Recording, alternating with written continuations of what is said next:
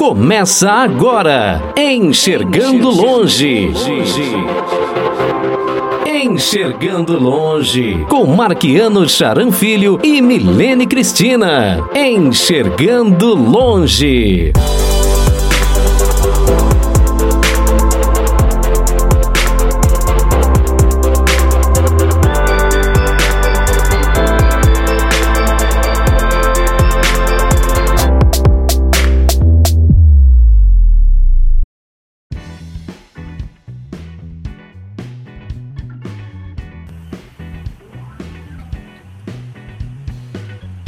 Olá pessoal, eu sou Marquiano Charan Filho, esse é o canal Enxergando Longe.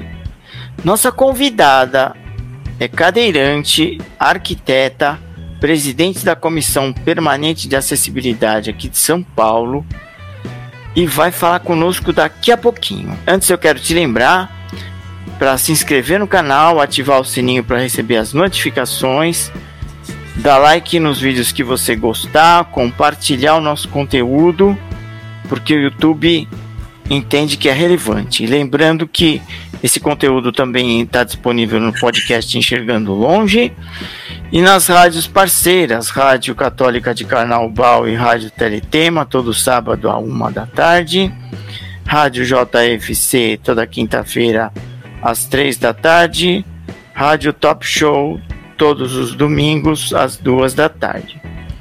Milene Cristina não está hoje com a gente, e eu vou apresentar a nossa convidada.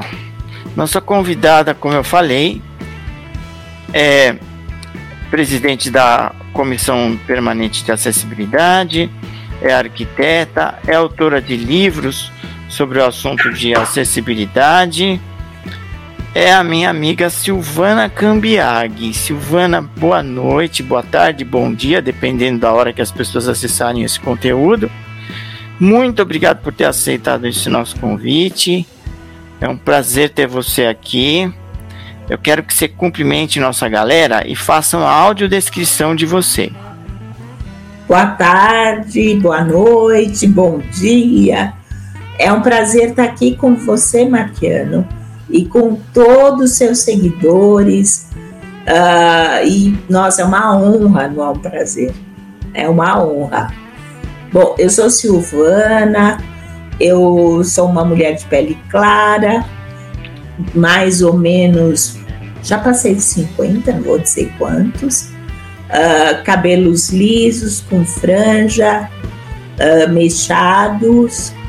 com um óculos branco, uh, com uma blusa preta e um móvel, um armário branco atrás de mim mais ou menos isso que vocês conseguem uh, visualizar, né? Mas tem alguns itens que ninguém está vendo, que não é só quem não tem a visão, mas é que eu ando em cadeira de rodas. Então isso também é bom a gente, só quem me conhece é que vai saber que Silvana Cambiag é cadeirante desde seis meses de idade. Certo, obrigado pela audiodescrição. Eu sou um homem de pele branca, cabelos grisalhos, uso um headset na cabeça, estou com uma blusa preta é, com é, vermelha e cinza sobre camiseta cinza. Atrás de mim a uma parede branca com algumas medalhas. Silvana, começar perguntando para você qual foi a causa da sua deficiência física? A causa que eu tive sequelas, né, foi a polio. Uh, a polio foi um, uma doença que, assim como a Covid, foi uma pandemia. A polio foi declarada uma epidemia no Brasil e na década de 60 ainda não tinha muitas vacinas disponíveis. E eu, com seis meses de idade, fiquei com uma febre e ninguém sabia, era gripe e era pólio. Uh, assim como muitas crianças da minha época, né? E já dava em adultos fora do Brasil, Estados Unidos, nossa, uh, eu acabei demorando um pouco, fui para o hospital particular que não soube me tratar, que acabou depois ele, o hospital mesmo, me levando do pro hospital das clínicas. E fiquei acho que um, dois meses, pulmão de aço. Então hoje eu ando na cadeira devido a essa sequela de pólio, tá? Então que me acompanha e é como eu me conheço. Na verdade, eu nunca me vi de outra maneira. Certo, e, e devemos ao Dr. Albert Sabin a vacina antipólio, né? E Com isso, certeza. Isso, e, e, lamentavelmente há hoje pessoas que não, não querem tomar vacina. Hoje, hoje nós temos pessoas negligenciando a vacina uh, antipólio, né? Lamentavelmente. Nossa, Marquiano, você acredita que tem gente que vem falar para mim contra a vacina? Fala, hã? Vocês estão falando com a pessoa errada, né, gente? Porque eu sou totalmente a favor uh, vacina no braço, porque eu sou uma amostra viva do que é não tomar uma vacina. Então, muito obrigada. Isso que eu falo. Sou feliz? Sou. Mas teria sido bom eu não ter pego, como qualquer outra pessoa que quer pegar, assim, uma doença que pode ser. Uh, com uma vacina, a pessoa pode não pegar, né?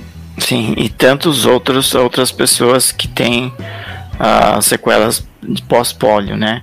Sim. É, Agora, como é que você se interessou por arquitetura, por projetos de acessibilidade? Conta pra gente.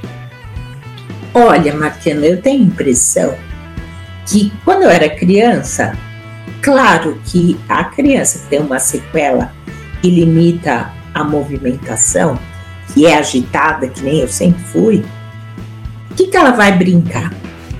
Uh, eu brincava muito com desenho eu gostava, eu gostava de olhar, olhar as coisas, olhar as revistas, olhar a natureza e desenhava e desenhava.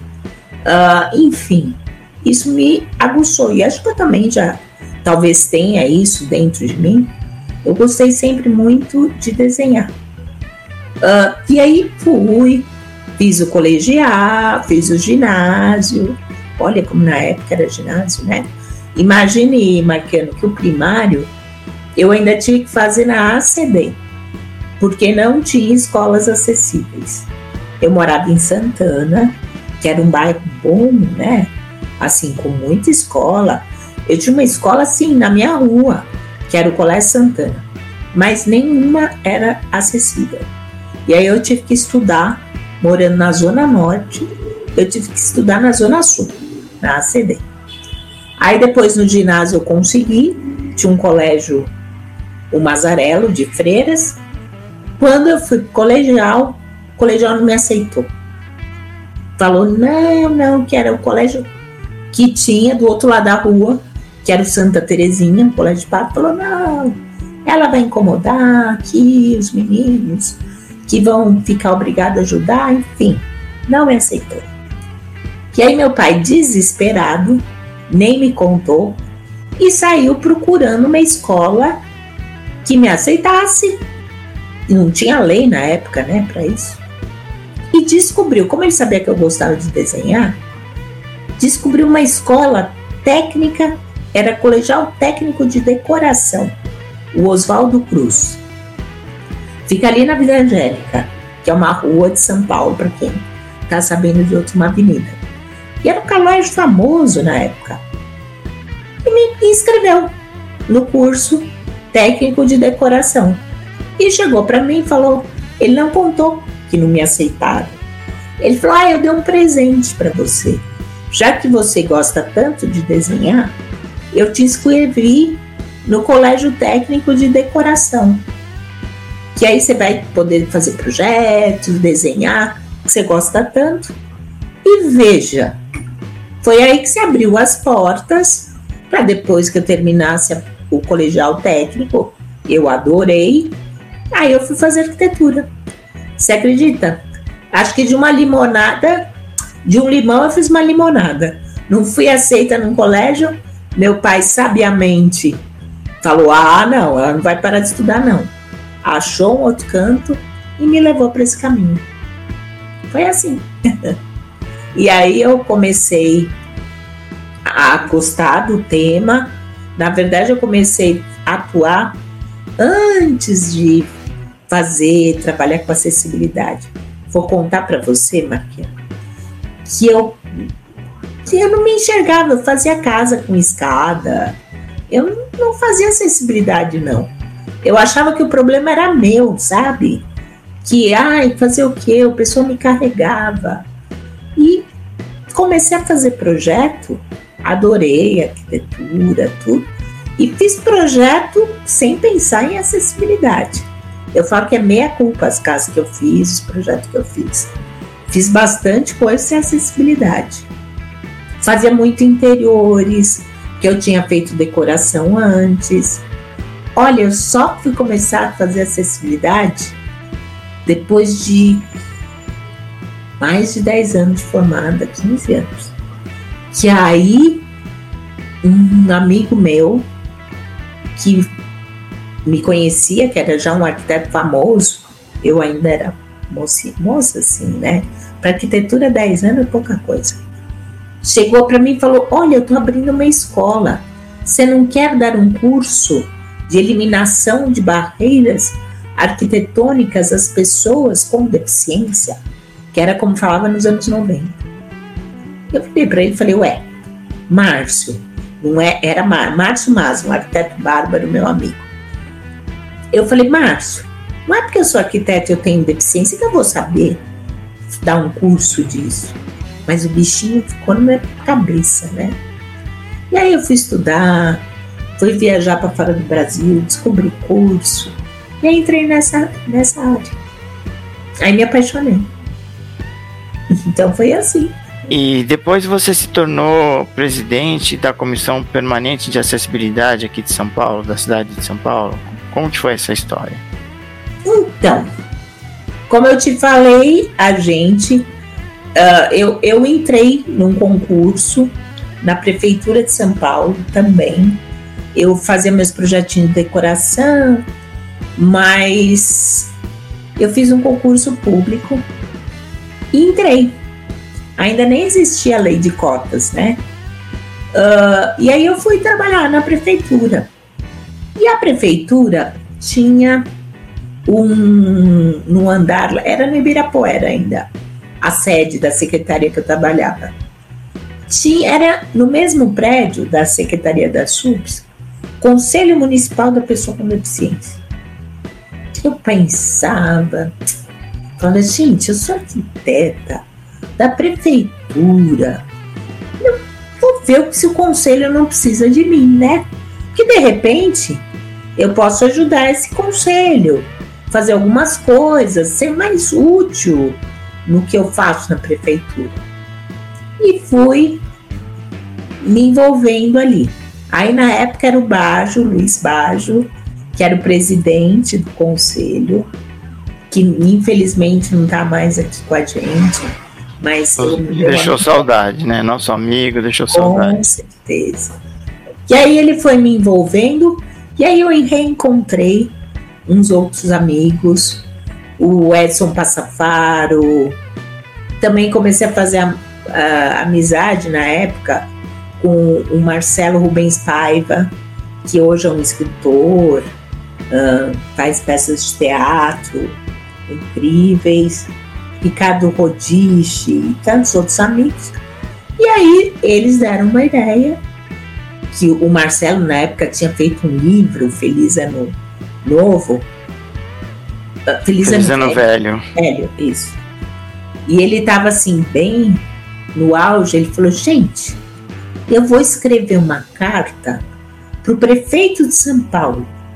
Que aí a gente montou o CVI, Centro de Vida Independente que esse meu amigo, o Edson Passafaro, ele ia muito para o Rio de Janeiro e me apresentou o conselho, o Centro de Vida Independente de lá, que era a Rosângela Berman, que era a presidente, é um centro internacional, né?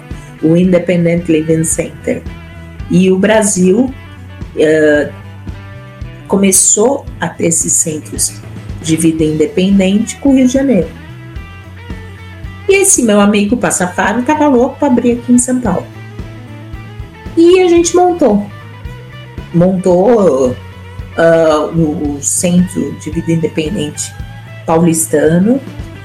E aí o Marcelo Rubens Paiva também fazia. E aí a gente sabia que São Paulo tinha uma lei que já exigia acessibilidade. Gente, essa lei nem sei como saiu na época, que até prédios existentes tinham que ser acessíveis. Mas ninguém cumpria a lei. Sabe uma lei, eh, lei morta que fala, né?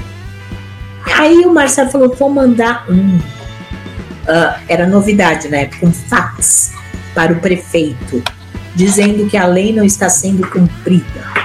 E a gente fez um texto, uma carta maravilhosa e mandamos para o prefeito. E não é que o prefeito ligou para gente e chamou a gente para conversar? E aí fomos, esse grupo, umas seis pessoas, falar com o prefeito. E eu era funcionária pública, mas eu fui escondida. Eu nem falei que eu era funcionária. Porque escondida é modo de dizer. Escondida que eu era funcionária dele. E fomos lá brigar, falar, olha, a lei não tem que estar tá sendo cumprida. Marquiana, vou te contar quem era o prefeito. Era o Paulo Maluf ele nos recebeu e falou: vocês têm razão. Essa lei não está sendo cumprida. Mas como é que a gente faz isso? Ele falou: quero que vocês nos ajudem a fazer essa lei ser cumprida. Gente, aí deu um branco na gente. Aí ele falou: ó, vocês voltem em uma semana. Chamou um secretário que chamava Lair Carrembo. É um ativador é um, uma pessoa que eu respeito muito até hoje, que ajudou muito a acessibilidade no Brasil e o desenho universal. E aí ele chamou e ele falou: Olha, ele vai ser o canal de vocês, vocês têm carta aberta para fazer o que vocês quiserem. E aí a gente montou essa PA. O Lair foi o primeiro presidente, e daí que surgiu o Atende, uh, a regulamentação de leis, enfim, nem nós acreditamos que isso aconteceu, porque a CPA é uma comissão deliberativa, praticamente a única do Brasil. Ela define, ela tem o poder de decisão sobre as questões municipais. E essa comissão foi ligada à Secretaria da Habitação, que era esse secretário, que foi o primeiro presidente, uh, até ter a Secretaria da Pessoa com Deficiência. Enfim. E hoje a CPA faz 27 anos, né? Essa semana foi aniversário. Faz 27 anos que isso aconteceu. E aí depois, com o tempo, eu continuei, porque eu era funcionária, né? Aí fiquei presidente. Um, acho que foi o Cid Torquato que me convidou para ser presidente. O Cid Torquato ou Marcos Belisário, acho que foi um secretário da pasta da Secretaria da Pessoa com Deficiência. E aí eu fiquei, mas eu sempre fiz parte da CPA. Então é isso. Essa é a história. Certo. É, hum, realmente essa comissão ela tem uma importância muito grande. Eu acho que não só para São Paulo, mas para o Brasil, porque ela é modelo para outros municípios. Sim. Você sabe se ela existe em outros municípios? Se existe alguma coisa semelhante? Olha, existe semelhante, igual não. Por quê? Os municípios eles fazem, os prefeitos, mas eles não deixam a secretaria, a comissão deliberativa. Qual é a diferença disso? Uma comissão deliberativa, ela tem o poder de vetar coisas, ela tem o poder de criar resoluções, ela tem poder de decisão. E como a CPA só existe o Compresp, que é de patrimônio, e acho que aquela de hum, que deixa colocar anúncios ou não, por exemplo, na cidade de São Paulo. E tem, acho que tem umas duas só. Então é uma comissão com muito poder. E aí os prefeitos criam as comissões, mas não dão o poder de decisão. E aí o que, que acontece? A maioria das cidades não dá muito valor para essa comissão. E São Paulo não. Sempre ela foi muito valorizada, até porque os projetos municipais têm que ser aprovados pela comissão. Uh, a gente pode definir, nós temos quase 30 resoluções resolvendo muita desvios, coisas de norma que não estão claras.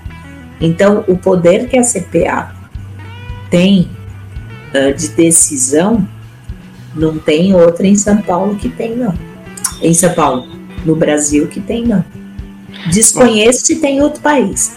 Mas que bom, que bom, né? E lamentável. Que bom que em São Paulo saiu na frente né, nesse tipo de política, né? Mas lamentável, é, porque outros municípios, lamentavelmente, não seguem esse exemplo, né? Que poderiam ter uh, comissões também deliberativas para resolverem os problemas de acessibilidade dos seus municípios, né? Silvana, eu queria que você explicasse para gente uma coisa que é muito falada, mas que pouca gente sabe conceito de desenho universal. Explica pra gente o que, que é isso. O desenho universal, uh, eu acredito que muita gente não sabe, porque uh, ele, assim, foi uma grande sacada de um pessoal dos Estados Unidos. Era um arquiteto, também com deficiência, chamado Room que era muito crítico uh, quando da execução de projetos de acessibilidade nos Estados Unidos.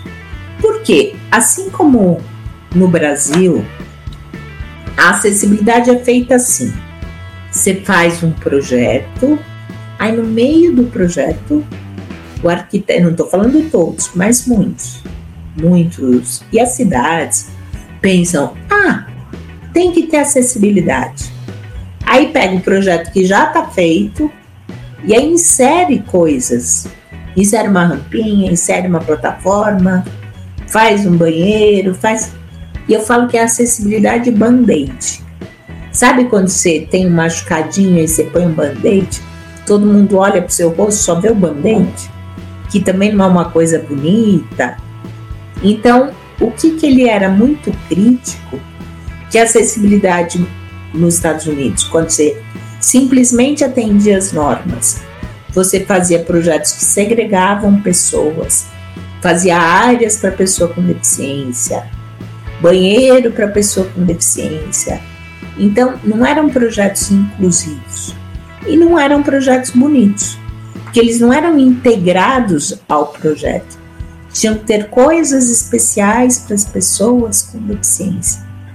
Aí ele começou a estudar e perceber que tinha como você fazer um projeto que atendesse ao maior número de pessoas possíveis, uh, atendendo também as regras de acessibilidade. Então você não passa a ter mais projetos com acessibilidade, mas projetos com desenho universal, que atende ao maior número de pessoas possível, com características diversas de dimensionamento, de visão, de audição, uh, sem ser especiais assim os projetos. Então, vou te dar uma ideia bem simples, Marquiano, que todo mundo conhece. Quando você vai pegar um ônibus, tá? O transporte público de uma cidade. Transporte público, quando se fala em acessibilidade, a maioria das cidades do Brasil, e até São Paulo mesmo, faz aquela plataforminha para subir cadeiras de rodas. Então você pega um ônibus comum, tá? Que todo mundo sobe os degraus pela frente e coloca uma plataforma. Aí o ônibus tem que parar, aí tem que demora, o motorista sai, pega a plataforma que às vezes funciona, às vezes não funciona. E só dá para subir cadeirante ali. Se tiver um idoso, se tiver uma pessoa com problema de visão e tem a dificuldade de subir aqueles degraus, se tiver qualquer outro tipo de dificuldade de locomoção, não vai usar a plataforma. E o cara também só baixa para cadeirante. Então, isso é acessibilidade. Está atendendo a norma? Está atendendo a norma, é acessibilidade. Mas tem os ônibus também com desenho universal. O que, que são os ônibus com desenho universal? Aqueles que já têm o piso baixo. Então, quando você vai entrar no ônibus, ele só tem um degrau, ou se for uma pessoa com mais dificuldade, baixa uma rampinha, e aquele dentro ele é praticamente em nível. Os do Brasil ainda tem os degraus atrás. Então você fica na parte da frente você sair pela frente. Tem países que é inteirinho baixo, ônibus de piso baixo inteiro. Então, todo mundo entra pela mesma porta, todo mundo sai, ajuda quem é idoso, quem está com carrinho de bebê, quem usa cadeira de rodas. E é um projeto que já saiu, que serve para todo mundo. E ele é rápido, porque não precisa ficar baixando o elevadorzinho. Então, por exemplo, isso é um exemplo do que é acessibilidade e o que é desenho universal. Então, acessibilidade eu falo que é um band-aid num projeto. Você fez e você fala, ah, agora tem que dar um jeito. E para isso ele criou sete princípios, tá? Uh, as pessoas, uh, o projeto ou aquilo que você está fazendo, o serviço, tem que ter uso equitativo, todo mundo vai ter que conseguir usar. Então, por exemplo, se eu vou fazer um auditório, eu não vou fazer um cercadinho para pessoa que tem dificuldade de locomoção. Eu vou distribuir por todos os ambientes, por todos os níveis, colocar do lado de acompanhantes, com a sua família. Uh, então, isso é uso equitativo. Ou seja, uma porta de 80, todo mundo passa. Para que, que eu tenho que ter umas portas de 60 e uma de 80. Para que, que eu tenho que ter um banheiro, do, banheiro masculino e feminino, e um outro acessível? Tá? Um deles podia ser, ou os dois acessíveis. Porque banheiro acessível não é de uso exclusivo. Então as pessoas também poderiam usar. E o desenho universal é extremamente sustentável. Ele, ele ele é, ele é incorporado no projeto. Eu sou fã disso, escrevi até um livro, pesquisei, eu amo esse assunto. Exatamente, isso que eu ia falar. Você tem um livro publicado pelo Senac, né? Já está na quarta edição. Sim. É, e, e, você realmente explora bem esse assunto. Quer dizer, é uma coisa que serve para todo mundo, serve para todos os públicos, e a gente sabe que tudo aquilo que nasce pensando em todos é muito mais barato do que aquilo que você tem que adaptar é, depois, né? A gente pode levando isso é, para a levando isso para o contexto das pessoas com deficiência visual, a gente pode pensar no celular o celular já nasce de fábrica com os recursos de acessibilidade. Então, o mesmo celular que a Silvana tem é o mesmo, é o mesmo que eu tenho. O que que precisa se fazer?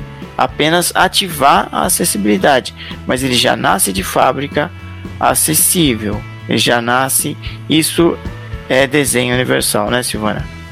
Inclusive, Marquiano, eu uso recursos no meu celular de acessibilidade para pessoa com deficiência visual. Porque, por exemplo, às vezes eu tô com preguiça de ler, já tô mais velhinha, não tô sem óculos, de ler um texto grande. Eu baixei o, o recurso de leitura de tela. Então, por exemplo, o jornal, eu uso, eu, eu baixo o jornal uh, no computador, no telefone, né? E aí eu ponho para ler o texto para mim. E é maravilhoso. Não serve atende só para você. Eu atende você, atende todo mundo que porventura Sim. queira ouvir, que de repente esteja dirigindo na academia, enfim, você pode utilizar. Essas são as vantagens de algo feito eh, seguindo os princípios do desenho universal. Quero aproveitar aqui e registrar algumas presenças aqui no nosso chat. Tem gente que está já esperando sua palestra desde horas aqui. A Rosana Pacite, que é minha amiga, a minha prima Andréa Gerard, que é lá do Paraná. Nós também temos aqui a Gisele Moses, a Kika Bosca, que também está por aqui. Um beijo para vocês. O Paulo Araújo, Tá falando aqui, Mestra Silvana, imprescindível, como diria Brecht.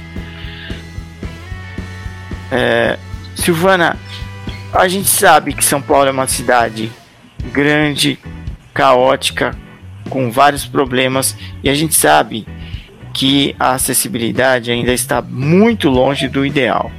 Nós temos calçadas intransitáveis, por pessoas com deficiência, eh, pessoas com deficiência física, por cadeirantes, né? Como está a acessibilidade não só em calçadas, mas também nos edifícios e também nos equipamentos culturais? Marquiano, eu acho que se vamos pegar como base o Brasil, o Brasil por ele mesmo, né? Não vou comparar com outros países que a acessibilidade é cobrada mais tempo. Talvez encare isso de uma maneira um pouco diferente. O Brasil, por ele mesmo, a cidade de São Paulo é uma das melhores em edifícios, ao meu ver, tá? Hoje você tem a maioria dos museus, teatros, que possibilitam acessibilidade, uh, locais de lazer, assim, cultura. Você tem um projeto belíssimo que acabou de ser inaugurado, por exemplo, que é o Museu do Ipiranga, né? Ele tem recursos incríveis uh, de acessibilidade, uh, exemplos alguns de outros estados eu acabei de fazer o projeto da Arena de Acessibilidade, né? Da Arena MRV, que é do Galo, em Minas Gerais, né? Belo Horizonte. Nossa, aí mesmo. Isso, do Atlético. Eu mesma fiquei encantado, o projeto ficou muito legal. Já foi inaugurado parte, e assim, eles levaram muito a sério o, o, porque assim, claro que você faz projeto de acessibilidade, mas o cliente tem que comprar a ideia. O arquiteto está fazendo o projeto assim, de arquitetura geral e lá todos compraram. Então, foi um, um presente. Acabei de fazer um projeto das Nações Unidas também. A gente está conseguindo envolver mais as pessoas. Uh, eu acho que os prédios estão melhorando tirando apartamentos, que ao meu ver estão cada dia menores, né? Os apartamentos está cada dia mais difícil você conseguir comprar apartamentos, apesar que hoje tem uma lei que é bom falar aqui no teu espaço, viu, Marquiano? Quem tiver que comprar um apartamento, aliás, nosso amigo em comum, o Augusto, né? Que eu tenho que agradecer pelo Marquinhos. Nosso amigo, hein? No, é, meu amigo de 40 anos aí. Nossa, conheci aquele casal maravilhoso, o Augusto e a Sueli. E assim, hoje a construtora, elas são obrigadas a fazer as adaptações para deixar o apartamento uh, adequado à pessoa, tá? E alguém que comprou um apartamento construído depois de 2018, seu apartamento também tem que poder que durante o percurso da sua vida você possa adequar. Você tem que receber uma planta para saber como fazer depois, no caso de você precisar. Apartamentos acima de 35 metros, de um quarto ou 41 metros, dois quartos. Uh, mas assim, a arquitetura está melhorando. O que me preocupa é a parte urbana. A parte urbana, olha, apesar que hoje a cidade de São Paulo vai ter um investimento grande em calçadas, que ela ainda tem uma lei que foi feita acho que na época da Mara, que são a prefeitura pode fazer vias, algumas vias, tá? E vai ter um investimento grande agora, que eu trabalhei nessa área e eu sei que todo mundo está se preparando para um grande lote de calçadas novas. Foi feito bastante, mas ainda falta muito. Porque não dá certo o proprietário fazer, Marquiano. Isso é uma lei que tem no Brasil inteiro. O Brasil, cada lugar faz a sua calçada da frente. Cada casa é responsável pela calçada na sua frente. Isso vira uma colcha de retalhos. Isso não dá certo, porque cada um vai fazer para o seu carro entrar ou vai usar essa parte dessa calçada. Enfim, você não até em cidade plana. Eu tenho um apartamento na Praia Grande. Praia Grande é um tapete. Você tem degrau na calçada. Por quê? Cada um faz para sua casa, pisos diferentes. Então, na parte urbana, eu acho que a gente tem que ter uma mudança na legislação federal e os municípios terem verbas para fazer o que falam hoje, calm trafficking, que as calçadas, os carros tivessem menos prioridade e o pedestre mais prioridade. E realmente, olha, tá, tá triste. Tá triste. A parte urbana no Brasil. Uh, você vê, semáforos sonoros. Tem muitos, Marquiano. Tem quase nada, né? Tem pouquíssimos. E hoje está acontecendo o seguinte: aonde eles colocaram semáforos sonoros, está tá acontecendo um outro problema também e, há lugares aqui em São Paulo que eles nivelaram a calçada e a rua.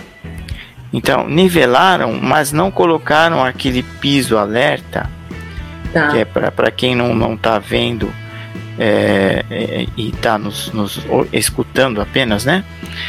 É, são aquele, aquelas bolinhas. É, o piso alerta são aquelas bolinhas que você encontra nas calçadas, nas guias.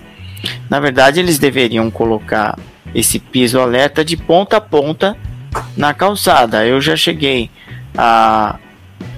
Quando eu me dei por conta, eu já tinha atravessado uma rua sem saber, porque fizeram isso, segundo o que me falaram, para melhorar a, a visualização das pessoas com nanismo por parte dos motoristas. Então nivelaram as ruas com a, o leito carroçável com a calçada. Isso, se não houver esse piso é, alerta de ponta a ponta é, nas calçadas, a pessoa com deficiência visual não vai saber que ali terminou a calçada e começa a rua. E aí pode se constituir num perigo é, para quem está andando com bengala, né? volta àquela questão que nós conversamos no início do nosso conteúdo, o desenho universal. Com o desenho universal, você democratizaria tudo e tudo seria feito atendendo a todos os públicos, né? Sim, não adianta você fazer para uma maneira e não fazer outra. É aquele famoso achismo, né? Por isso não tem um projeto que, que tenha uma coordenação. Provavelmente foi alguém daquela região que fez isso e às vezes até na boa vontade, né? Subprefeito vai falar, ah, eu vou melhorar esse cruzamento, vou nivelar porque alguém reclamou alguma coisa e acaba esquecendo.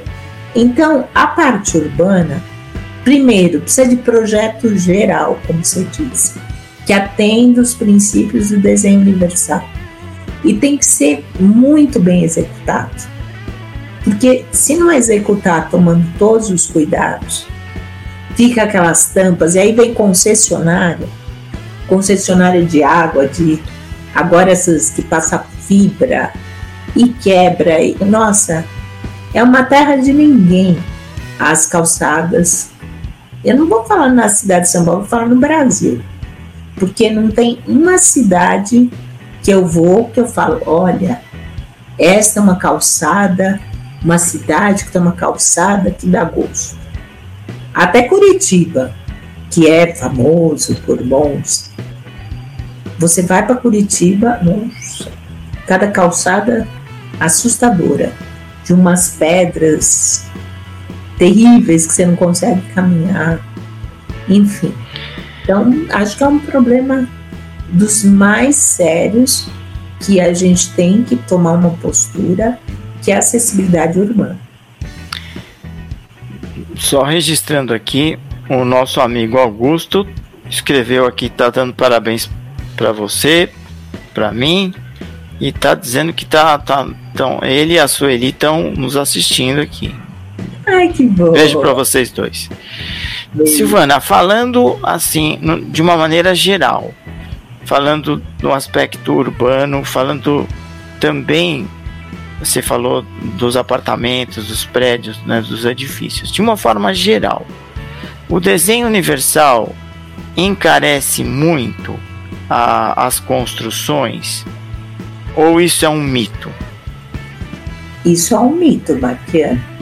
Porque, ao contrário, quando você toma por base uma medida que não vai precisar de alterações posteriores, que vai atender a qualquer pessoa.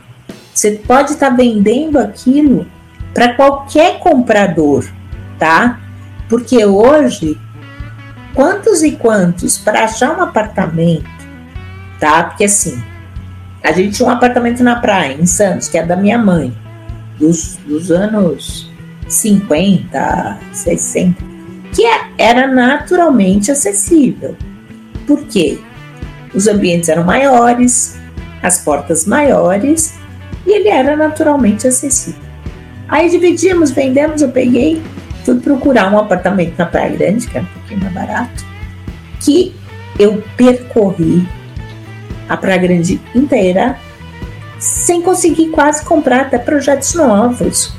Um apartamento que coubesse, entendeu? Uh, eu com a minha querida Cornélia, é o nome da minha cadeira. O que, que aconteceu? É, Cornélia. Uma amiga deu o nome por causa dos corninhos de empurrar. Eu e a minha Cornélia. E não conseguia. Enfim, ainda bem que eu consegui um, uma construtora que nem ainda estava vigindo essa lei que, que muda, é obrigatório internamente. E ele adequou o apartamento para mim. Mas mesmo assim, teve que ter, alterar portas, teve que fazer uma série de mudanças para que eu pudesse ter. Ou seja, quanta gente deixa de comprar um apartamento porque se sente apertado. Eu conheço um monte de gente que teve alguma deficiência ao longo da vida por conta. Ah, a vida às vezes te faz. Até quando a pessoa está gestante, gestante de gêmeos, eu já ouvi pessoa que teve que passar a gestação fora de casa, porque não conseguia uh, quase usar o apartamento. Tem pessoas que saem para o hospital e ficam com algum problema, não pode voltar para sua casa, porque não vai conseguir passar na porta do seu banheiro se estiver usando uma cadeira de rodas. Mesmo que por dois, três meses, vai ter que ficar na casa de outra pessoa ou num hotel. Então, assim, não é sustentável você fazer projetos que discriminem pessoas. Os projetos têm que ser para todo mundo. Então, é mito porque quando você faz coisas que são abertas a qualquer cliente, você vai estar tá ganhando dinheiro. E o mesmo custo, Marquiano, é uma porta de 60, uma porta de 80. O valor da porta é o mesmo. E o que você tira, você não gasta em tijolo, entendeu? E, Sim. E, enfim. E a questão é, dos vasos, no, no, a questão dos banheiros? O vaso sanitário, dentro de um apartamento, você pode até escolher o que te apetece mais, que é o que muda menos. Agora, quando você tem um lugar público, né? Você pode fazer de diversas alturas. Se você tem dois banheiros, um pode ser mais alto, que atende a pessoas de com uma estatura maior, uma pessoa em cadeira de rodas, um idoso que vai preferir o vaso mais alto. E o outro pode ser mais baixinho, que vai atender as pessoas com uma estatura menor. É mais fácil para quem tem nanismo, talvez precise até de um banquinho. Então, assim, o ideal é que você tenha opções né? Porque o vaso sanitário você não vai ter um que sobe e desce. Agora, existem coisas que você pode fazer com ajuste de altura, né? Aí seria o ideal. Mas sem assim, contar, desculpa te interromper, sem contar que hoje esses vasos podem ser hoje mais caros, mas se eles forem produzidos em larga escala, a tendência é que o custo caia, não é verdade? Eu tenho uma sobrinha que mora nos Estados Unidos.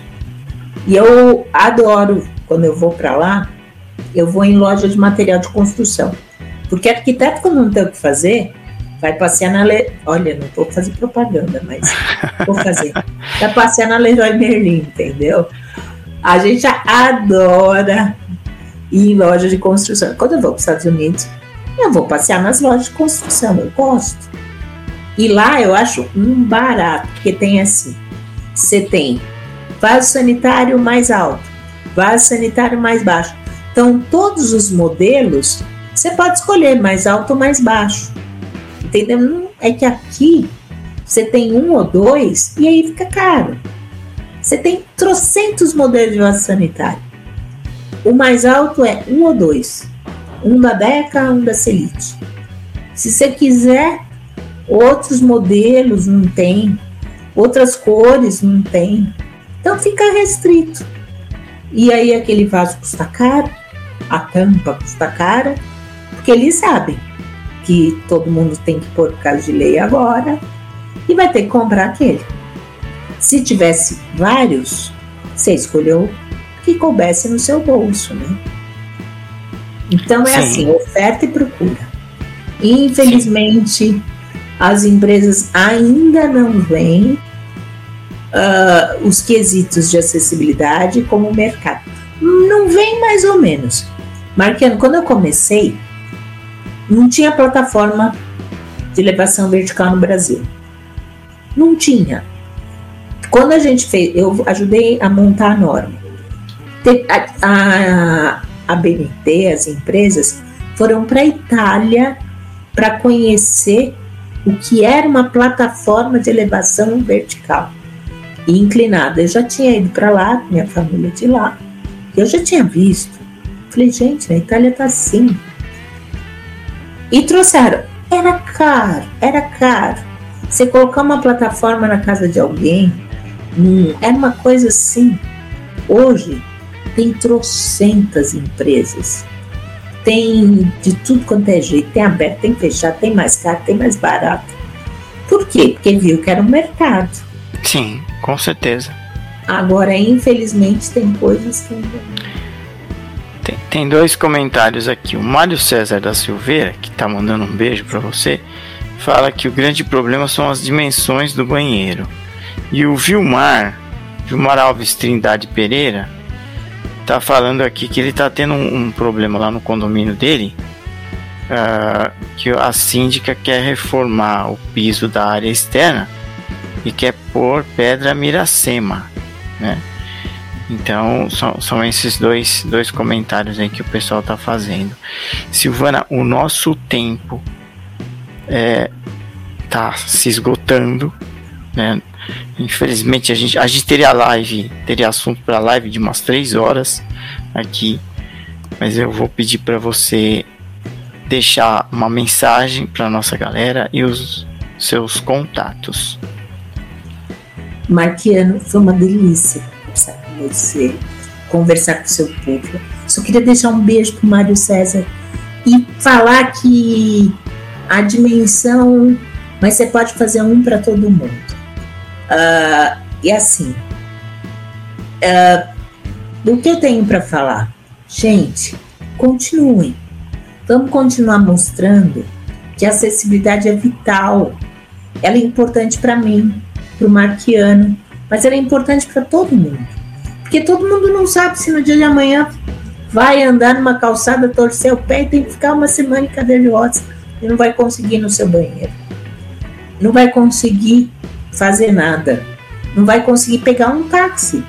Outro problema sério, Marquiano. Táxi acessível.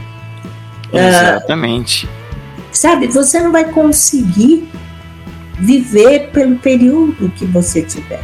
Então não é um problema das pessoas com deficiência. A acessibilidade é um problema de todos nós. Então, assim como vários movimentos não tem começo, meio e fim, o nosso também não vai ter. Porque enquanto as cidades não tiverem essa característica de pensar que todo mundo que é contribuinte ali, todo mundo paga imposto, todo mundo é ser humano, todo arquiteto tem que pensar nas pessoas. E as pessoas somos todos nós, com deficiência. A gente também vai no banheiro, a gente também dorme, a gente faz as mesmas coisas. Então você precisa fazer projetos que atendam todas essas necessidades de todas as pessoas. Também serve para os gestores, para as empresas. Enfim, esse espaço é muito bom para a gente falar sobre isso e fazer lembrar que não é tão difícil fazer alguma coisa com relevo, com braille, com um, hoje em dia QR Code e tantas outras uh, questões de acessibilidade uh, que vão favorecer a todos. Então, façam isso no seu dia a dia, cada um dentro da sua esfera de competências, que com certeza eu e o Marquiano vamos continuar fazendo, né, Marquiano? Com certeza, né? E você falou do, do QR Code. QR Code é uma coisa legal, mas que também precisa ser normatizado. E os seus contatos, Silvana?